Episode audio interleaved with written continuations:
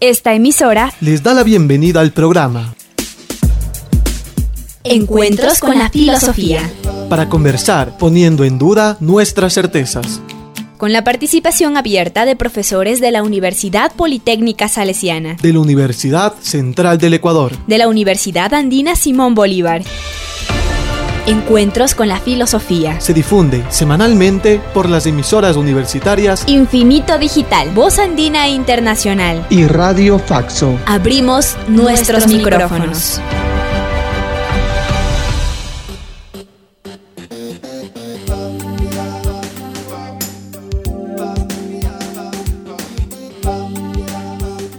Bienvenidos y bienvenidas al programa semanal Encuentros con la Filosofía.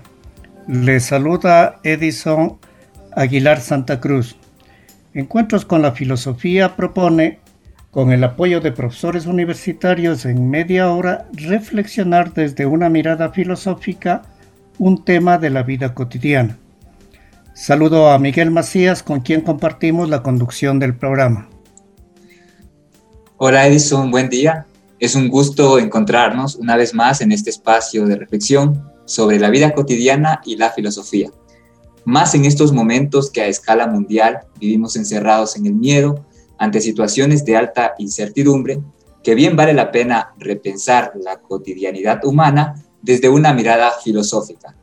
Saludamos a Karina Torres y a quienes desde Voz Andina Internacional y los medios virtuales hacen posibles estos encuentros. Saludamos y damos la más cálida bienvenida al invitado de esta semana, Rafael Polo Bonilla. Él es PhD en Ciencias Sociales por Flaxo, Ecuador, actualmente decano de la Facultad de Ciencias Sociales de la Universidad Central del Ecuador. Está en la redacción de su tesis de doctorado en filosofía y acaba de publicar en Caracola Editores el libro Sujeto y campo de vis- visibilidad, una aproximación desde la arqueología de los discursos y la historia conceptual. Bienvenido, Rafael. Muchas gracias, Edison, por la invitación. Bienvenidos. eh, gracias, Miguel. Gracias a todos los que nos escuchan. eh, muy gentil por la invitación para seguir continuando con este diálogo de mm, por qué eh, la filosofía es, es necesaria y, sobre todo, identificando que la filosofía se ocupa de tareas que forman parte de la vida cotidiana. El filosofar no es un filosofar abstracto, sino siempre es un filosofar, para decirlo, eh, desde la facticidad de la vida cotidiana, desde el modo de vivir la vida cotidiana. Un gusto, profesor eh, Rafael. La temática seleccionada por nuestro invitado para el encuentro de esta semana es la libertad, la misma que será abordada en los tres segmentos del programa Encuentros con la Filosofía. En el primero, que se denomina Vida cotidiana, conversaremos acerca de la necesaria distinción entre el uso cotidiano de la palabra liber- libertad y el uso académico del concepto. En el segundo segmento, Miradas Filosóficas, nuestro invitado nos presentará algunas miradas de la filosofía al concepto libertad. Y en el último segmento, ¿qué más encontrar? Eh, Rafael Polo nos compartirá sus recomendaciones y sugerencias para profundizar nuestras miradas acerca de la libertad. La filosofía y la vida cotidiana. Espacio para pensar los usos de la filosofía en nuestro diario vivir. Como anunció Miguel, esta semana conversamos sobre el tema escogido por Rafael Polo, la libertad. Cotidianamente con la palabra libertad expresamos una multiplicidad de asuntos, de los cuales destacamos algunos. Que somos libres, por eso eso nos han repetido desde que nacimos. Que podemos y debemos pensar y actuar libremente, así nos han enseñado. Que nos han contado que la libertad es un derecho humano fundamental. Sin embargo, sospechamos que la libertad es una aspiración, que no es algo absoluto, pues actuamos, vivimos con limitaciones debido a que no hacemos todo lo que queremos. Siempre encontramos condiciones u obstáculos. Tal vez pensamos con libertad, pero no necesariamente expresamos libremente todo lo que pensamos. Es decir, la palabra libertad nos aparece indistintamente como una declaración, una creencia, una aspiración o un derecho humano. De estas breves descripciones del uso de la palabra libertad en la vida cotidiana, preguntamos a Rafael Polo, ¿por qué es importante distinguir entre el uso cotidiano y el uso académico del término libertad? Bueno, me parece muy importante. Eh, la libertad es uno de los problemas y una de las aspiraciones más complejas que tiene el ser humano. Es parte de la condición de ser humano, esta idea de la, libertad. Y creo que eh, lo importante ahí, de lo que se trata, y de modo fundamental, es que cuando hablamos de libertad estamos hablando de una capacidad de decidir una capacidad de decidir qué cosas, de decidir una forma social, una forma institucional, una forma de vida. Sí, la libertad tiene que ver con, esto de reconocernos de que somos seres eh, históricos y que la historia nos constriñe, nos eh, impone límites y que la libertad está, es el ejercicio de rebasar los límites. El ser libre es rebasar los límites permanentemente, ¿sí? y poner en juego y ponerse en juego para darse una, eh, una forma determinada. Los usos cotidianos de la palabra libertad están asociados al liberalismo. Y, lo, y, sin duda, de, de, este liberalismo nosotros tomamos la idea de que ser libre es poder hablar con, es, hablar, es poder hablar, es poder decidir, es poder actuar sin que eh, pese sobre nosotros mm, determinaciones políticas eh, de carácter autoritario o chantajes eh, sociales o económicos. Sin embargo, ¿sí? La libertad aparece como una condición de ejercer la capacidad de autodeterminarse. No hay libertad sin autodeterminación y la autodeterminación implica también una constante cuestionamiento, una constante crítica al presente. El concepto filosófico de libertad en sus distintas variedades. Siempre, en términos generales, apuesta por una actitud de, eh, de trascendencia de las formas actuales, de las formas contemporáneas.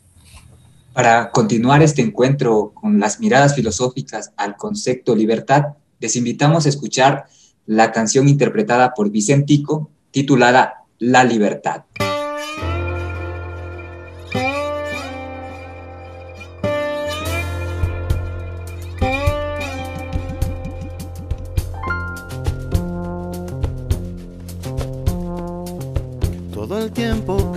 Lo pasé sin respirar como si estuviera yo atrapado debajo del mar. Pero igual pude pensar la vida valorar, fui juntando tanta valentía acá debajo del mar. Y ahora que vuelvo a salir, ver la luz me hace sufrir me pregunto si no será mucho. No, esto no es nada, amigo. Esto es pequeño comparado al despertar que va a venir. Fuera, ya estoy afuera.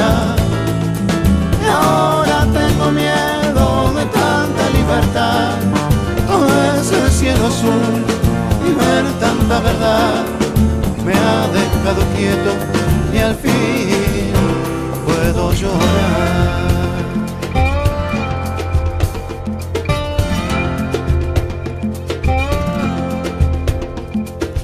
Tanto tiempo yo dormí sin poderme despertar Era tan oscuro ese silencio debajo del mar. Igual pude soñar, la calle imaginar, extrañaba tanto tu alegría allá debajo del mar. Ahora que vuelvo a salir, ver la luz me hace sufrir. Me pregunto si no será mucho. No, esto no es nada mío, esto es pequeño comparado al despertar que va a venir. Fuera, ya estoy afuera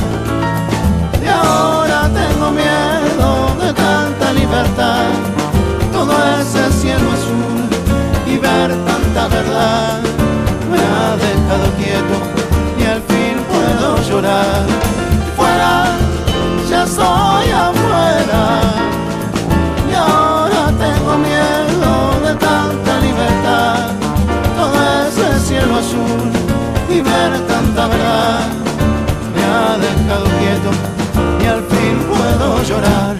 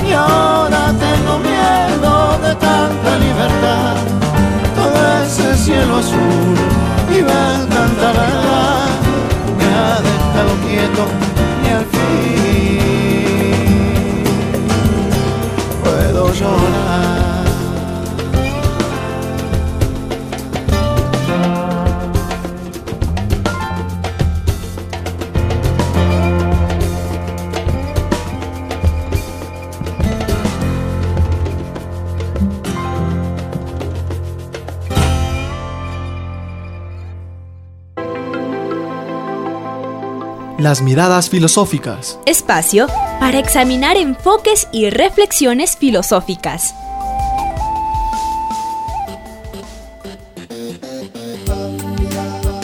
Esta semana en Miradas Filosóficas nos encontramos con Rafael Polo, quien desde sus enfoques filosóficos abordará el concepto libertad. Le preguntamos, Rafael, ¿cómo la filosofía ha mirado o mira actualmente el concepto libertad? A ver, yo te diría algunas cosas. Ahí hay una discusión enorme porque cada filosofía piensa la libertad de determinada manera. El existencialismo como una posibilidad de, de hacerte un proyecto de vida en el, en el lenguaje sartreano, en la fenomenología como un intento de liberarte de la, de la vida natural, es decir, del mundo de los prejuicios, del mundo de los, de los estereotipos, de los lugares tópicos y tratar de ir al conocimiento mismo de las intuiciones. En el caso del estructuralismo, esta idea de la posibilidad de rebasar las mismas estructuras, es decir, uno tiene que estar atento, con mucho cuidado, para hablar de la libertad en el terreno filosófico, sabiendo que ese concepto se inscribe en cierto tipo de discusiones. Eh, y lo de lo que se trata es también, de alguna manera, hoy se trata también de liberarnos de la noción, digamos, ilustrada de libertad, que implicaba, entre otras cosas, el dominio técnico de la naturaleza y el dominio técnico desde las instituciones de la vida humana en su conjunto, y tomar en cuenta que la libertad tiene que ver con romper con la conciencia habitual de las cosas y tratar de buscar una posibilidad de crearse a uno mismo en, en el arte, en la política, en el terreno de la cultura. Es decir, la libertad no, eh, la libertad es el orden de constitución. Foucault decía, por ejemplo, que la libertad era una práctica ética donde nosotros nos constituimos como sujetos con la finalidad de eh, determinarnos en las acciones y en las búsquedas. Se trata de, de que la libertad, por lo tanto, no es una sustancia, no es una propiedad de una sustancia, sino que la, que la libertad tiene que ver con práctica, con una práctica, con un ejercicio permanente de hacerse a uno mismo. de constituirse a uno mismo, pero este constituirse implica la crítica del presente, implica la crítica de las formas en cómo se mueven las estructuras sociales, económico-políticas, en donde el individuo está constreñido, determinado, condicionado. O sea, la libertad implica reconocernos que somos seres condicionados y que por esa condición de la podemos abrirnos a un espacio ontológico distinto, eh, donde ponemos en duda el, ejercicio del poder tal y cual. Es decir, tenemos que romper con la idea de la libertad desde la moral. La libertad es salir de la moral, ir más allá de, los estatutos moralistas a partir de los cuales nosotros evaluamos o valorizamos las acciones humanas.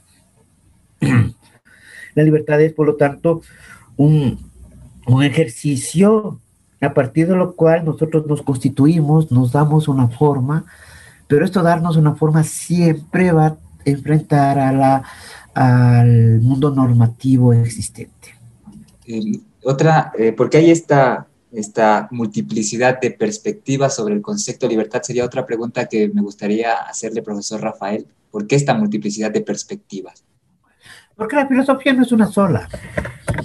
La, filosofía, eh, y esto nos han enseñado los grandes filósofos, ¿no es cierto? La filosofía tiene que ver con esto de, de que no es algo que, no es algo, la filosofía no es trascendente a la vida cotidiana, no está por encima de la, de la, vida cotidiana, al contrario, se origina en la vida cotidiana. Y esta vida cotidiana le plantea al filósofo y a las filosofías interrogantes. Pero pero cada filosofía parte de supuestos distintos acerca de la realidad, acerca del tiempo, acerca de la historicidad, acerca de la esencia, eh, cuando se interrogan sobre la vida cotidiana pueden ver cosas muy distintas unas de otras. Eh, y, en ese, y en esa perspectiva no hay que olvidarse que el concepto de libertad también es un campo de batalla filosófico por un lado, pero también político. No olvidemos que las, dos, las, las grandes ideologías de la modernidad, especialmente en la primera mitad del siglo XX, eh, van, a, van a hablar sobre la libertad no están contra ella. nadie dice vamos a hacer un régimen político contra la libertad. No, vamos a hacer un régimen que garantice la libertad, pero para garantizar la libertad vamos a imponer normas, reglas, eh, mm, eh, eh, estatutos, procedimientos, ¿sí? que es la idea de la libertad que tiene como alguien, por ejemplo, como Hobbes, ¿no? Ser libre es respetar la ley. Desde otra perspectiva filosófica, ser libre es poner en duda la ley y interrogar sobre los alcances y las posibilidades de la ley. Y esta es la segunda, digamos, la más, la que uno debe apostar, porque no hay ejercicio de libertad sin interrogación sobre la forma de la estructura de lo cotidiano y de la historia. Rafael, eh, ¿es lo mismo hablar de libre albedrío y libertad? ¿O son cosas totalmente distintas? Digamos que el concepto de libre albedrío tiene un origen religioso, mientras que el concepto de libertad tiene un origen ontológico y político. El concepto de, libre albedrío se funda fundamentalmente en las filosofías escolásticas, en las teologías escolásticas, donde eh, el hombre tiene una posibilidad de decidir sobre sí mismo un camino trazado por la divinidad. Al final el ser humano no termina decidiendo. Y en el otro, más bien en el ontológico, político y actualmente psicológico, el hombre tiene la posibilidad de definirse a sí mismo con el riesgo de la muerte. No hay libertad sin riesgo de la muerte. No hay ejercicio de libertad sin, sin, que la comunidad acostumbrada a los horizontes conformistas lo mire con peligro y amenaza y por lo tanto intente eh, frenarlo, intente perseguirlo.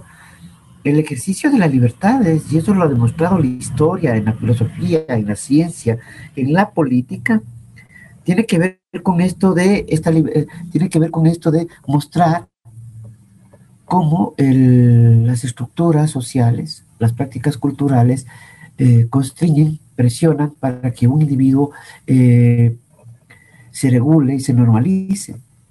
Generalmente el ejercicio de libertad es un ejercicio de cuestionamiento práctico y conciencial de la realidad.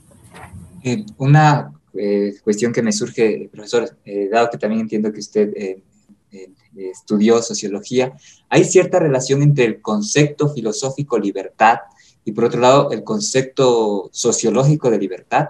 ¿Hay alguna relación, un vínculo? Sí, pero vuelvo a decir lo mismo, ahí depende de las corrientes de pensamiento, porque podemos decir, bueno, hay un concepto filosófico de verdad, no.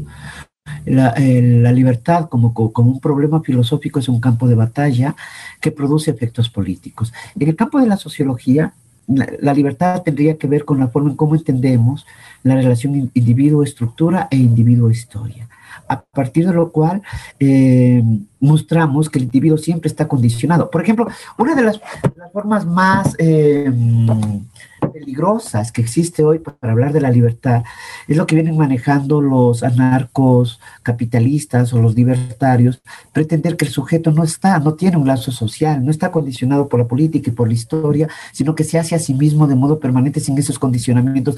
Eso es entender, eso no es entender la libertad, eso es, eso es afirmar un individualismo vacío, pero profundamente autoritario y profundamente peligroso porque el ser humano es un ser que está condicionado, frente a la condición, frente a esa necesidad que ejercemos nuestro, nuestra capacidad de decidir si continuamos repitiendo la necesidad o abrimos la posibilidad de su mutación. Por eso es que las revoluciones, en lo que fue, en lo que ha sido la edad moderna, es un acto de libertad porque se está inventando algo que no existía en el mundo. Sí, en general somos herederos de, por ejemplo, la, Revolución Francesa, donde una, una parte del eslogan es la libertad. ¿Quiere decir que es eso se plantea en términos políticos como una conquista o como una aspiración?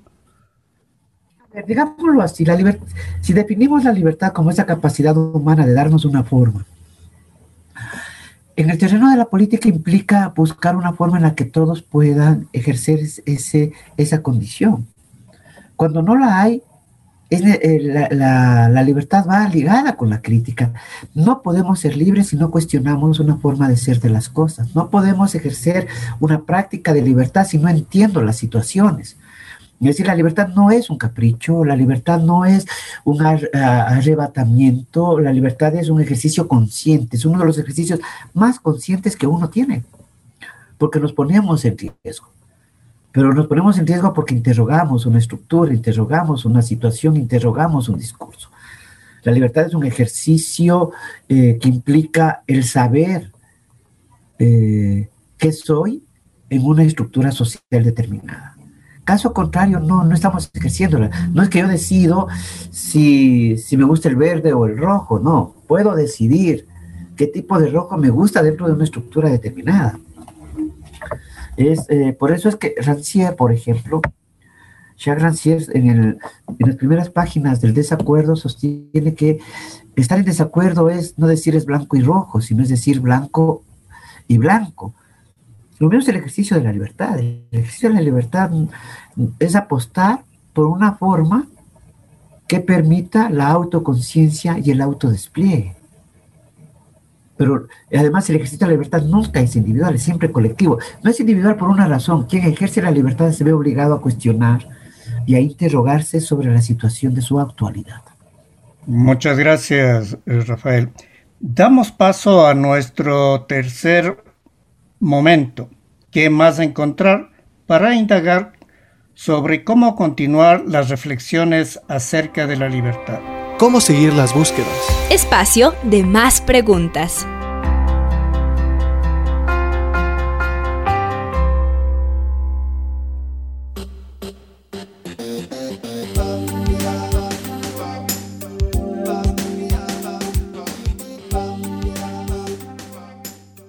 Nos acompaña Rafael Polo, con él conversamos sobre los usos cotidianos de la palabra libertad y los usos académicos del concepto.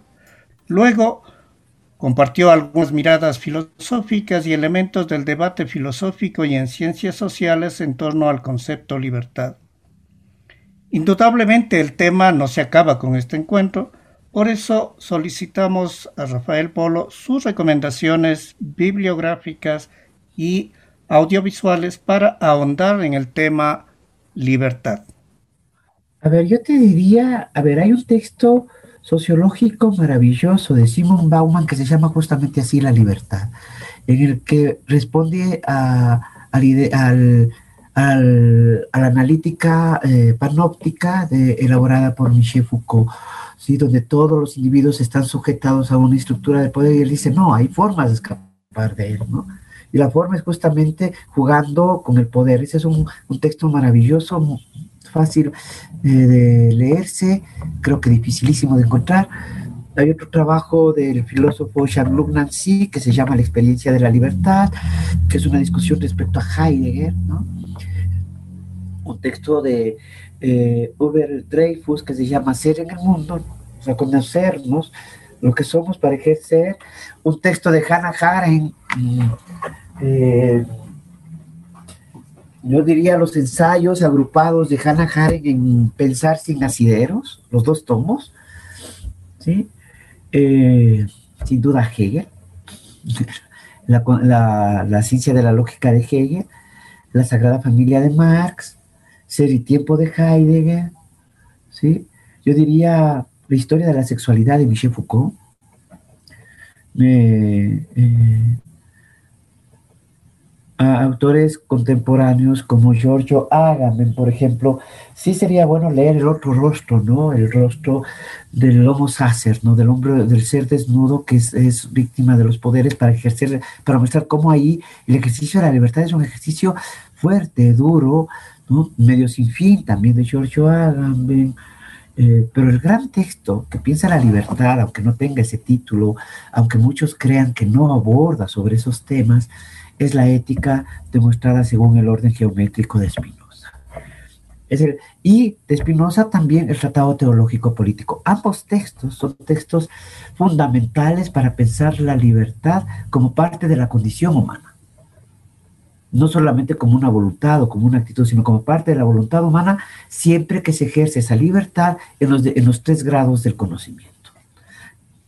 Esas serían mis sugerencias para, hacer, para cerrar eh, para cerrar el encuentro, gracias profesor Rafael. Eh, ¿Algunos conceptos o nociones que estén vinculados a libertad que nos podría mencionar? Sujeto, historia, liberalismo, necesidad, contingencia, eh, conciencia, autodespliegue, autoconciencia, actualidad, condición, es lo que yo diría. En realidad, uno cuando se pone a hablar de la libertad, uno tiene la sensación de que lo aborda todo y sin embargo no es tan cierto. Bien, muchas gracias Rafael. Concluimos este encuentro semanal con la filosofía con nuestro agradecimiento a ustedes, Radio Escuchas, al invitado de esta semana, Rafael Polo, y a Carlos Minango y Karina Torres en la cabina de Radio Voz Andina Internacional.